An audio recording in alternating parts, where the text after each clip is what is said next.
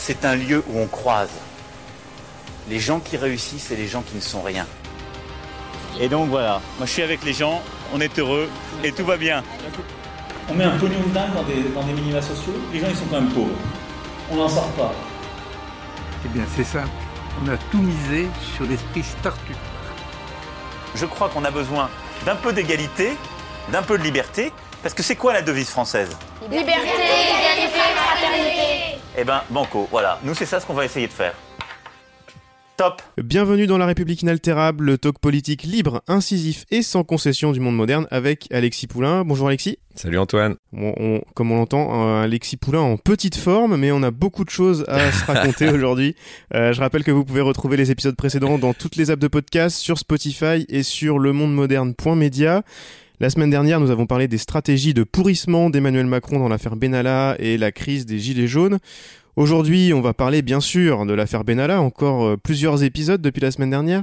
On va parler aussi des nouvelles pépites de communication politique de la Macronie. La semaine a été riche et on fera un point euh, bololo de l'autre côté de la Manche avec les nouveaux développements du Brexit si on a le temps.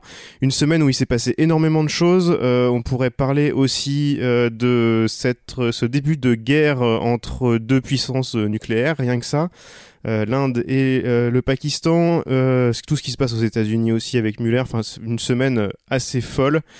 Mais tout d'abord, j'aimerais faire comme la semaine dernière, ça pourrait devenir une habitude, avec une série de recommandations de choses à lire et à écouter. Alexis, est-ce que tu as quelques petites choses à nous proposer de ton côté?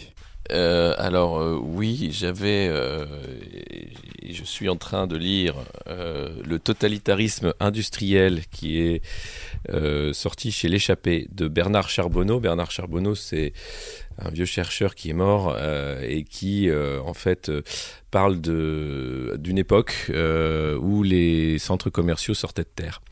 Et il a vu euh, déjà à cette époque tout ce qu'était la standardisation, euh, la pollution, tout ce qui ferait que la technique allait nous emmener dans le mur. Il est mort en 96, ce, ce brave Bernard, et c'est un penseur majeur de l'écologie politique, un peu comme Jacques Ellul, si vous connaissez. Euh, et ce livre de l'échappée, bah, je vous invite à, y jeter un œil parce que c'est assez drôle de voir que euh, toutes les alarmes étaient au rouge depuis des années. Euh, et le livre commence par un discours de, Bah tiens, je vais vous lire un truc et vous allez me dire qui a dit ça. Alors attendez. L'emprise de l'homme sur la nature est devenue telle qu'elle comporte le risque de destruction de la nature elle-même. Il est frappant de constater qu'au moment où s'accumulent et se diffusent de plus en plus les biens dits de consommation, ce sont les biens élémentaires les plus nécessaires à la vie, comme l'air et comme l'eau, qui commencent à faire défaut. La nature nous apparaît, nous apparaît de moins en moins comme la puissance redoutable que l'homme du début de ce siècle s'acharnait encore à maîtriser, mais comme un cadre précieux et fragile qu'il importe de protéger pour que la terre demeure habitable à l'homme. Un discours qui a été prononcé le 28 février 1970, quasiment, euh, bien oui, on n'est on n'est pas le 28 février, mais quasiment. Euh, eh bien, je vous le donne en mille. Euh, L'homme qui prononce ce discours, il est français, il s'appelle Monsieur Pompidou.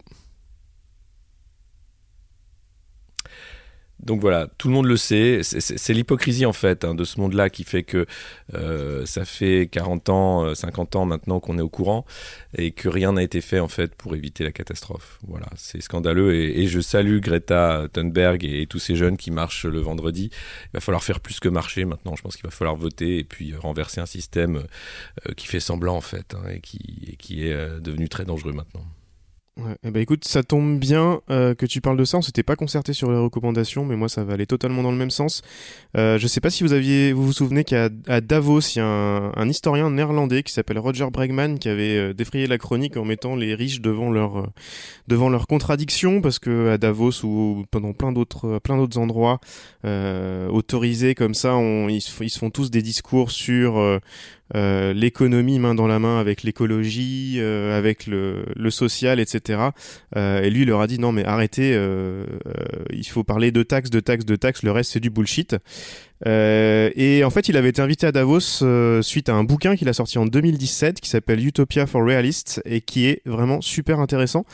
Euh, toujours dans la même idée que euh, on savait beaucoup de choses depuis longtemps, mais que pour des raisons principalement économiques, on a laissé faire. euh, et lui euh, fait un, un plaidoyer euh, très intéressant, j'ai trouvé très bon, très con- très euh, convaincant, voilà, convaincant. Ah. Euh, pour euh, un, revenu, un revenu de base universel, pour une semaine de travail de 15 heures. Il rappelle que dès Benjamin Franklin, on, bah, on pensait que l'homme, avec l'automatisation et la hausse du niveau de vie, allait travailler beaucoup moins. Bah, voyez où on en est. C'est principalement à cause de toutes les, toute cette idéologie néolibérale. On n'a pas le temps de s'étendre là-dessus, mais et, et voilà, j'ai trouvé ça très intéressant. Donc, je vous mets les notes dans le truc, dans le, la description de l'épisode. C'est en anglais, euh, mais ça se lit très facilement. Une belle perspe- perspective historique sur tout ce qui se passe. Euh, et puis rapidement, euh, Amazon, on en a parlé un petit peu récemment. Amazon qui avait décidé de demander à toutes les villes américaines de se, en gros, se prostituer en leur donnant toutes les infos sur les collectivités et surtout de faire des propositions fiscales. Euh, pour accueillir le nouveau euh, quartier général d'Amazon, Amazon avait décidé d'aller euh, dans le Queens à New York, sauf que eh ben, les gens là-bas ont commencé à s'organiser pour protester contre l'avenue d'Amazon en disant que c'est pas ces milliers d'emplois très bien payés qui changeaient quelque chose. On veut pas d'Amazon. Point final. Et Amazon n'aime pas la confrontation, donc Amazon a fini par partir. Très intéressant, je trouve, assez inspirant pour le coup. L'histoire a été racontée la semaine dernière dans The Daily, le podcast euh, d'info quotidien du New York Times. Et l'équipe du New York Times euh, précise d'ailleurs que cette euh, opposition des démocrates socialistes pourrait leur retomber dessus, évidemment, aux prochaines élections. Mais les démocrates, on l'a vu notamment avec Beto O'Rourke pendant les midterms, commencent à se dire que bah, il serait temps de euh, faire des propositions en fonction de ce qui est bon pour les gens plutôt qu'en fonction de ce qui est bon pour les sondages et pour les élections. Dernière euh, recommandation sur France Culture. Dans la, la fabrique de l'histoire, euh, il y a quelques semaines, le 4 février, euh, ils ont fait une semaine sur les paradis fiscaux. Et il y avait notamment un épisode que je vous recommande très très fortement euh, qui s'appelle donc sur l'histoire du paradis fiscal suisse avec euh, l'historien Christophe Farquet. Euh, c'est passionnant et ce que je- j'en ressors, notamment si vous n'avez pas le temps de tout écouter, euh, c'est que à l'époque où le paradis fiscal suisse a commencé à se développer, c'est-à-dire euh, après la Première Guerre mondiale, tous les partis politiques, notamment les partis de gauche en Suisse, se sont couchés devant l'argument d'attractivité économique pour créer ce paradis fiscal. Et Christophe Farquet explique très bien que le secteur bancaire en Suisse aujourd'hui, c'est 1% de l'emploi euh, en Suisse et 4% du PIB, donc c'est rien. Et pourtant, euh, on a euh, ouvert la porte euh, un peu à tout euh, pendant un siècle en Suisse, alors que après la Première Guerre mondiale, euh, il y avait beaucoup d'autres industries en Suisse qui auraient pu être développées. euh, pour le bien de l'économie du pays et je trouve que ça fait beaucoup écho à ce qu'on vit en ce moment. Euh, Voilà. Tous les liens dans la description de l'épisode, évidemment. Avant de parler de Benalla, Alexis, on peut pas ne pas parler de Christophe Castaner rapidement, qui était dans l'émission Au tableau la semaine dernière, cette émission qu'on aime beaucoup ici, puisque si le générique de l'émission est aussi apprécié, c'est en grande partie grâce à elle. Castaner était donc dans la salle de classe avec des enfants de CM1, CM2, je dirais, et l'image a fait le tour au moins des réseaux sociaux. Il leur a fait un cours sur l'usage du LBD. On écoute.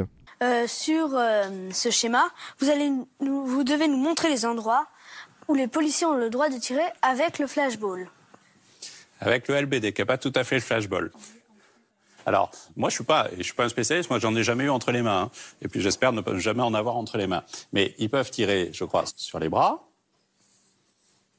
Je crois qu'ils peuvent tirer, je suis pas tout à fait sûr, sur cette partie-là et sur les membres inférieurs du corps. Alexis, comment est-ce que c'est possible et qui a pu souffler au ministre que c'était une bonne idée? C'est pas possible euh, et c'est pas une bonne idée et ça ça ça ça en dit long sur le le niveau d'amateurisme, d'incompétence et de bêtise euh, de certains de nos responsables politiques et des spin doctors aussi qui pensent qui se pensent malins en faisant ce genre de choses. Euh, c'est pas possible d'avoir un ministre de l'intérieur qui explique aux enfants euh, comment euh, on mutile des manifestants, enfin comment on évite de mutiler des manifestants euh, avec des enfants qui sont devant, euh, qui se demandent bien euh, qu'est-ce qu'ils ont fait pour pour mériter ça. En plus, c'est une classe, euh, moi, pour aller souvent dans les classes parler des fake news, du complot, de la fabrique de l'information, etc. C'est une classe avec un casting formidable. hein. Moi, les classes que j'ai, c'est une France qu'on voit plus sur les stades de foot qu'à la télé. C'est une France qui pose plus de questions aussi. C'est une France qui qui qui réfléchit. C'est bien. Je dis pas que les petits gamins là ils réfléchissent, hein, très bien, mais ils font partie d'un spectacle. C'est la politique fiction, c'est le spectacle. C'est petit à petit en fait, on a euh, euh, le choix en fait d'un d'un pouvoir qui décide de se déconnecter de la réalité parce que la réalité est trop compliquée. C'est la pensée complexe. Et vous avez euh, cette absence de, recul, cette absence de contre-champ euh, qui fait qu'on on met en place euh, totalement un système de propagande d'État en l'assumant en disant voilà l'information c'est ça. Vous avez d'un côté la mise en scène avec Macron qui s'agenouille devant les tentes des SDF pris en photo par la photographe officielle de l'Élysée mais aucun journaliste n'est là pour couvrir l'événement d'une autre façon c'est-à-dire qu'est-ce qu'il s'est dit qui l'a rencontré combien de temps il est resté enfin voilà on n'a aucune information à part cette photo du, petit père des peuples qui s'agenouille devant le, plus démuni et puis euh, et puis de l'autre côté la volonté de de museler ou moins de contrôler la parole libre euh, sur les réseaux sociaux et ailleurs, sous prétexte que ce serait euh, les agents russes, l'extérieur qui voudraient faire de la mauvaise information. Mais la mauvaise information, en fait, c'est celle qui ne va pas dans le sens du pouvoir. Donc on est dans un moment extrêmement critique pour la liberté de la presse. Euh, et, et ça, le, le champ contre champ, c'est pas neuf. Hein. Je, euh, je regardais euh, justement ces photos m'ont fait penser, c'était les photos au ski ou je sais plus, enfin où il y avait, on, on voyait euh, Emmanuel et Brigitte se promener en vélo au Touquet ou je sais plus, en amoureuse, seule sur la plage. Mais j'imagine les heures qu'il a fallu pour organiser un shooting pareil. Et il n'y avait pas le contre-champ où tu voyais en fait qu'il y a une cinquantaine de journalistes de presse qui sont parqués et qui prennent des photos téléobjectifs. Et Benalla. Et, et Benalla, bien sûr, qui était en vélo derrière. À l'époque, c'était la, c'était le temps béni. hein. C'était le temps béni de Benalla. Et ben tout ça, c'est fini. Euh, mais ça continue dans la mise en scène, ça continue dans la propagande, et ça continue euh, partout de manière extrêmement insidieuse. C'est-à-dire qu'on s'attaque là euh, à, une salle de classe. C'est quand même le, le réacteur nucléaire de la République avec les assemblées. Et ben, et ben là, on arrive à faire de la propagande. C'est grave. On continue sur la communication de l'Elysée, t'en as parlé un petit peu, euh, la communication décidément en roue libre avec cette histoire de la maraude du président en jean et blouson de cuir, soi-disant discrète, mais euh, qu'on a vu partout, avec des clichés réalisés par la photographe officielle euh, de Macron et diffusés dans tous les journaux, sans contre-champ, tu le disais tout à l'heure. Euh, D'après une personne qui travaille au 115, qu'on a pu voir un peu partout, qui était là pendant la visite, Macron s'est dit surpris du manque de moyens. Euh, réelle surprise au moment où lui et son gouvernement coupent dans les budgets ou jeu d'acteur et allons-y, euh, foutage de gueule? Mais foutage de gueule absolu, terrible hypocrisie.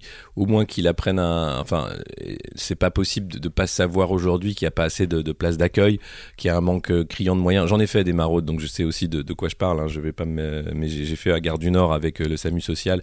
J'ai vu l'indigence avec lesquelles ces gens travaillent. Et c'est des gens habités qui font un travail incroyable, mais qui font un travail euh, contre vent et marée. C'est-à-dire qu'aucun pouvoir, et c'est pas à la faute d'Emmanuel Macron, mais aucun pouvoir n'a pris l'ampleur de la catastrophe euh, sanitaire euh, euh, mal logement.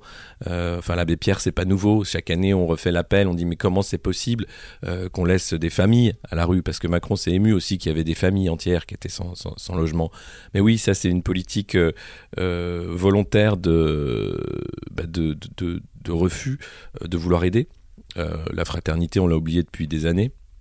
Parce que soi-disant ça coûterait trop cher, parce qu'aujourd'hui l'accueil il est fait parce qu'on on paye euh, des hôtels et que ça coûte très cher parce qu'on va prendre des, solutions dans l'urgence ou des solutions euh, temporaires. Alors il a promis qu'il y aurait plus de places euh, pérennes, mais qui seront encore en deçà de ce qui est nécessaire. Moi quand je vois, quand on se balade dans Paris, vous voyez, vous avez des plateaux entiers de bureaux qui sont alloués. Euh, Des, milliers de mètres carrés qui sont alloués, qui sont propriété des banques et des assureurs, euh, qui, restent vides. C'est-à-dire que très peu de bureaux veulent aller dans Paris, c'est trop cher à un moment, il va falloir se poser la question de cette absurdité du logement, de comment on entretient un coût qui n'existe pas. Parce que c'est la pierre et que c'est de l'investissement. Le logement, c'est plus d'investissement, ça devient un bien euh, de première urgence, de première nécessité.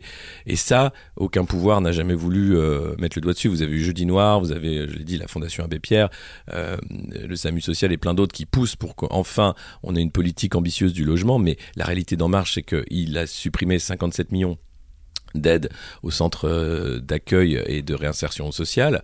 Euh, également, euh, les plans HLM, les offices HLM ont été rognés, donc il y aura peu d'investissement sur le HLM. Et c'est même dans, les, papiers de privatiser une partie du parc HLM, c'est-à-dire de vendre les HLM et de les laisser au marché. Tout ce que fait En Marche, c'est de mettre le marché là où il n'a pas raison d'être. Le marché doit pas gérer les gens qui sont à la rue. À un moment, c'est pas non plus l'emploi qui va forcément réinsérer. Vous avez des gens qui sont en grande détresse psychologique, qui ont besoin d'un traitement psy, euh, d'un accompagnement long, euh, et c'est pas le travail qui va les sortir de là, c'est l'aide. Et l'aide, elle est nécessaire et c'est un investissement comme un autre. Il faut arrêter de voir ça comme une dépense qui coûterait un pognon de dingue.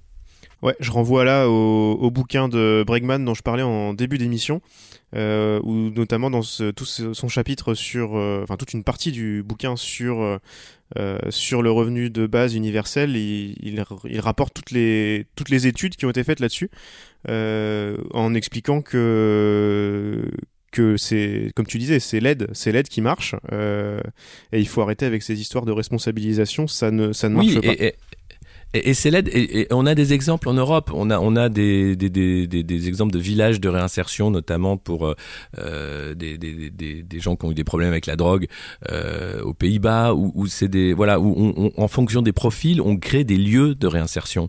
Euh, mais c'est pas euh, pareil pour tout le monde, et c'est extrêmement compliqué de dire ça va marcher pour un tel, un tel ou un tel. Euh, Aujourd'hui, on on fait ce qu'on peut, mais regardez, les, les, les chiffres sont criants. Vous avez chaque année davantage de places qui sont ouvertes et elles sont encore en deçà de ce qui est nécessaire. Euh, donc euh, c'est une courbe qui est pas en train de, réduire ou de stagner, c'est une courbe qui est en train d'exploser. Il faut ouvrir les yeux. Ouais, et ça me fait penser d'ailleurs qu'il y a un exemple, on parlait tout à l'heure de revenir à l'histoire et à la recherche, il y a un exemple de Bregman qui est intéressant, qui est pas très connu, c'est que Nixon, euh, dès 69-70, avait voulu, euh, avait compris ça et avait voulu euh, instaurer un revenu de base universel aux États-Unis.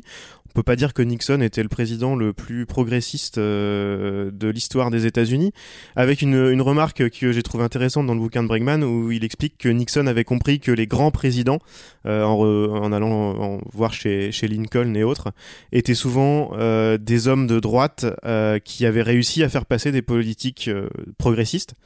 Euh, nous, on a un peu l'inverse. On a le président qui se veut progressiste et qui fait passer des politiques de droite. Euh, ça marche, ça marche moins bien quand même. hein. Bah, il a une lecture euh, passéiste en fait des choses où il veut appliquer les, les recettes de Thatcher, de, de Friedman à un monde qui a complètement changé, où on voit que ça ne peut plus fonctionner. On parle un petit peu de, de Benalla? Ça te va? Encore. Euh, Quand même, ouais, un petit, un petit peu parce que c'est c'est assez incroyable. Ouais. On a eu cette semaine euh, l'épisode. euh, L'épisode du cafouillage au palais de Ouais. justice, qu'est-ce que c'est que cette histoire Ah. encore? On reviendra après sur la- sa libération. Ah ouais. Euh, oui, oui, cafouillage. On veut nous faire avaler que c'est un cafouillage et que c'est un couac, que Benalla et Kras se sont retrouvés euh, au palais de justice euh, en même temps, euh, le même jour, et qu'on pu discuter pendant une heure avant qu'on se rende compte que, ah, plus d'une heure, ça va peut-être être voyant, il va falloir les séparer. Euh, non mais d'où c'est possible? Enfin c'est faut arrêter quoi. Les, mecs qui font le scénar sont très très forts hein. c'est voilà parce que même tu t'écris ça dans un scénar pour euh, pour, euh, House of Cards ou quoi que ce soit les mecs te disent non mais ça c'est trop gros ça, passera pas. Et là non si ça passe. C'est la République française ça s'appelle. C'est la République des bananes de France. La République de Benalla de France. Et, et bon après il a de très très bons avocats vu qu'il a gagné beaucoup d'argent avec les Russes et les Chinois visiblement il peut payer de très très bons avocats euh, qui ont réussi à le faire sortir très rapidement avec son ami Kras. Euh, mais euh, c'est pas du tout parce que euh, les enregistrements de, Mediapart sont faux. Non, non, c'est juste parce que il, est- il peut jouer sur la procédure et, sortir et retourner aux affaires parce qu'il a quand même une boîte à faire tourner, j'imagine, Alexandre. Mais c'est catastrophique de de petitesse, de d'organisation. Enfin, ça, ça en dit long sur euh, bah, une réalité que tout le monde connaît hein, depuis La Fontaine, c'est-à-dire qu'il y a une justice d'argent et il y a une justice de pauvres. Euh, et à partir du moment où on peut se payer des avocats, bah, ça se passe plutôt bien la justice. Enfin, au moins c'est plus confortable. Euh, et si on peut pas, bah non, c'est une justice euh, un, peu plus rude, on va dire. Euh, et puis, et puis l'autre chose, ça reste quand même ce sentiment d'impunité totale qu'a Alexandre Benalla, que Emmanuel Macron avait fait applaudir. Rappelez-vous à la Maison d'Amérique latine, hein, quand cette affaire avait éclaté, il s'était entouré de tous les cadres en marche, les députés, en disant je suis fier de ce gars-là, il faut l'applaudir. Et, et, les gens avaient applaudi Alexandre Benalla. Vous avez Alain qui dit que Benalla aurait dû faire l'ENA. C'est dommage que des profils comme ça ne puissent pas faire l'ENA. C'est vrai que ça manque d'escrocs l'ENA. Euh, et puis, euh, et puis c'est pas Benalla hein, euh, en soi. Bravo à lui, hein, il s'est démerdé dans un système malade, mais c'est l'organisation qui a permis ça. Euh, le secret qui fait que les têtes tombent sans qu'on le dise vraiment, mais tout le cabinet d'Emmanuel Macron est en train d'être exfiltré gentiment. Euh, vous avez les chefs de la sécurité euh, aussi qui s'en vont, qui avaient des liens aussi obscurs avec Benalla et En Marche, bien sûr, puisque la femme d'Alexandre Benalla était salariée du mouvement, les, les armes qui ont été achetées par ce mouvement Enfin, c'est entièrement une organisation qui tourne autour euh, du je m'en foutisme des règles euh, côté Startup Nation, hein, c'est-à-dire il n'y a pas de droit du travail. Bah, les règles, c'est bullshit. Hein, voilà, façon. ouais, les règles, ça sert à rien. Il faut, il faut, tu vois, il faut les dépasser parce que c'est, il faut, il faut être dans, le, dans la croissance. Il faut, il faut aller vite, quoi. Il faut prendre des décisions. On est des, on est des winners ou rien. C'est ça en fait que ça, que ça démontre complètement. C'est-à-dire que à un moment, euh, quand on est président de la République, euh, on, on, on, entre dans une fonction qui ne vous appartient pas. Euh, et le Sénat a raison de le rappeler en disant qu'il y a des règles sur la sécurité de cette institution qui est celle du président de la République qui ne doivent pas être dépassées. C'est-à-dire que la sécurité doit être tenue par les services, euh, les services d'État. Ça n'empêchera pas la barbouzerie, mais ce sera fait peut-être plus proprement. Euh, et ça empêchera le fait qu'il y ait de l'infiltration de, profils de ce type-là. Euh, mais vous en trouvez partout. Hein. Vous avez euh, euh, nombre d'agents, de stars, de, footballeurs qui traînent avec le milieu, air cocaïne. Regardez, c'est criant aussi de, comment fonctionne ce, milieu de la sécurité privée. Donc voilà, c'est un système qu'il faut dénoncer et, pas seulement Benalla qui nous fait rire par ses pérégrinations. Ouais, alors il y a Benalla, on a parlé de, des, mutilations de manifestants en tout début d'émission, euh, de la maraude et de la communication présidentielle. Euh, et toi, tu, tu vois euh, sur les plateaux beaucoup des, soutiens de la Macronie. Alors ça m'a fait rigoler de te voir de temps en temps cette semaine ou de, depuis 15 jours avec Brice Couturier et Dominique de Montvalon notamment, mais, mais d'autres aussi. comment font-ils pour continuer à les défendre? Alors on a vu Jean-Michel Apathy qui, qui explique que Mediapart a sonorisé illégalement un appartement. Enfin, ils sont dans un délire total. Euh, comment ils expliquent ça sur les plateaux où tu vas, où ils font un petit peu profil bas, j'ai l'impression, non? Ils font profil bas, ils sont sidérés un peu aussi de la de l'amateurisme, hein, du niveau euh, zéro de la com. Euh, C'est-à-dire que à chaque faux pas, c'est un faux pas qui aurait pu être évité. Et mais il ramène pas tout à la com. Je pense qu'il y a une vision d'ensemble de dire non, mais dans l'ensemble, de toute façon, on n'a pas trop le choix parce que c'est euh, c'est il y a que ce choix là sur la table. Voilà c'est un peu un mantra qui, qui revient souvent en disant si, si c'est pas lui alors c'est quoi? Alors c'est forcément Marine Le Pen ou, Jean-Luc Mélenchon et ça non, ça non, euh, parce que c'est tout ce qui reste en fait euh, de, du PS, euh, de LR. Enfin, c'est extrêmement compliqué hein, parce que justement quand on retourne sa veste, on arrive vite au milieu et, l'extrême centre, enfin ce centre là qui a été créé de nulle part, a, dynamité le jeu politique et ça fait que on se retrouve avec un truc dont on n'a pas le choix en disant c'est soit cet extrême centre, soit les extrêmes qui sont plus extrêmes, qui vont redevenir des pôles de gauche et de droite euh, en se recomposant, mais ça prend du temps. Mais aujourd'hui, euh, voilà, c'est la vision euh, qu'ont les, les, les, soutiens de Macron, c'est celle-ci, c'est de dire c'est pas si mal. Voilà, c'est pas si mal. Bon, il te manque un œil, mais c'est pas si mal. T'aurais pu perdre les deux, tu vois. Et du coup, euh, des gens comme Darmanin se servent des petites euh, polémiques euh, décathlon pour, pour exister. Bah ouais, c'est c'est voilà le, hijab sport euh, de Decathlon qui relance euh, la énième fausse polémique sur euh, le tissu. quel dommage que Karl Lagerfeld nous ait quittés. Il aurait peut-être eu un mot à dire sur le hijab. Peut-être que Chanel en fait d'ailleurs. mais quand c'est Decathlon, ça pose problème. et ça pose pas problème de vendre des armes à l'Arabie Saoudite par contre, hein, pour pour faire des, boucheries au Yémen. Ça annonce, ça, s'appelle euh, l'amitié entre les peuples. Euh, et puis, euh, moi, ce qui m'a sidéré dans cette affaire, c'est que des ministres de la République oublient ce qu'est la laïcité, oublient ce qu'est la République, pour rentrer dans des formules électoralistes, parce que on sait que bah, oui, c'est d'abord la liberté de la femme. Hein. C'est pas, c'est pas du tout la liberté de culte. Non, la laïcité, c'est ça pourtant. Euh, on a le droit de se mettre un hijab sur la tête si, euh, si ça nous fait plaisir. Et le vrai problème, il n'est pas là, il est dans le fait du désir de certaines femmes d'acheter ce genre de produit. à un moment, il faut se poser la question du pourquoi ce produit existe, pourquoi ça comble un vide, pourquoi la religion est toujours présente dans le débat et, euh, et pourquoi on, on, continue à avoir euh, un sapin de Noël dans la cour de l'Elysée et que derrière on dit qu'on est une république laïque, enfin ce genre de choses. C'est-à-dire qu'on n'est n'est pas une euh, idiotie près euh, quand on n'a pas de programme, quand on n'a plus rien à vendre. Euh, c'est toujours bien d'avoir un chiffon rouge et vous remarquerez que c'est toujours un chiffon qui fait le chiffon rouge. Enfin, c'est très souvent un chiffon qui fait le chiffon rouge quand on arrive en période électorale, notamment euh, comme c'est étrange, on parle des thèmes qui, qui sont les thèmes euh, qui permettent à, à l'extrême droite de monter très rapidement dans les sondages. C'est bien fait quand Ouais, même. c'est pas mal fait. C'est pas mal fait. Euh, en parlant de... Non, non j'ai pas de transition en fait. ça, ça fait beaucoup de choses pour la Macronie euh, ce matin. On va parler un petit peu, on va passer un petit peu outre-Manche. Euh, Alexis, avec tout ce qui s'est passé cette semaine, je t'avoue que j'ai un peu moins suivi. Explique-nous, ça bouge du côté du Brexit Euh, ouais, le, Brexit bouge encore, apparemment. Alors j'étais à Londres euh, ce week-end, là, t'as pas l'impression que le Brexit va arriver. Et puis quand tu lis la, presse, les rapports et tout, alors il y a, un rapport euh, du gouvernement écossais euh, qui parle de l'impact d'un no deal Brexit et qui parle d'une catastrophe sanitaire avec euh, un choc économique sans précédent. Euh, c'est à peu près le même écho dans la City. Tout le monde est d'accord pour dire que c'est une catastrophe. Petit à petit, le Labour est en train de se dire peut-être qu'il faudrait revoter après tout. C'est pas une si mauvaise idée de refaire un vote. Tout le monde va petit à petit se dire ouais, on va peut-être refaire un vote après tout. C'est toujours comme ça hein, que ça se passe.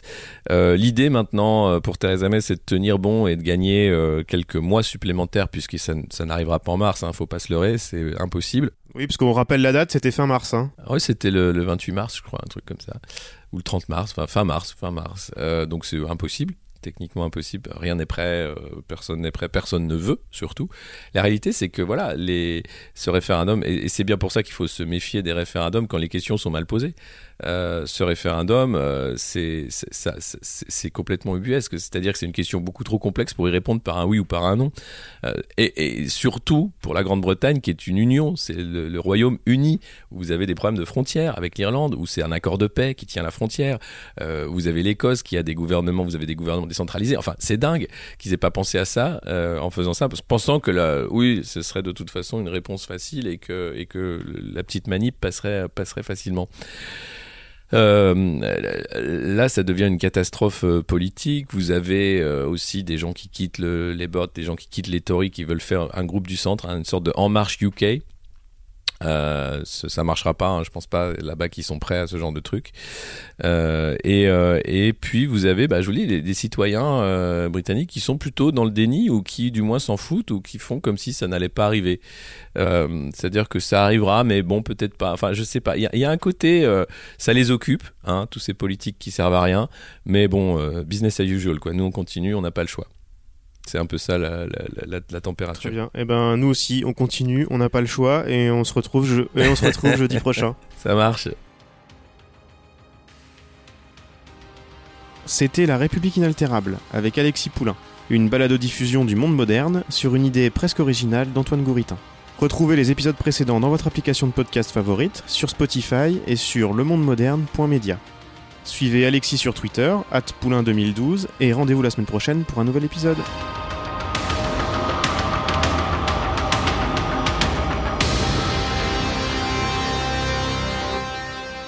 Top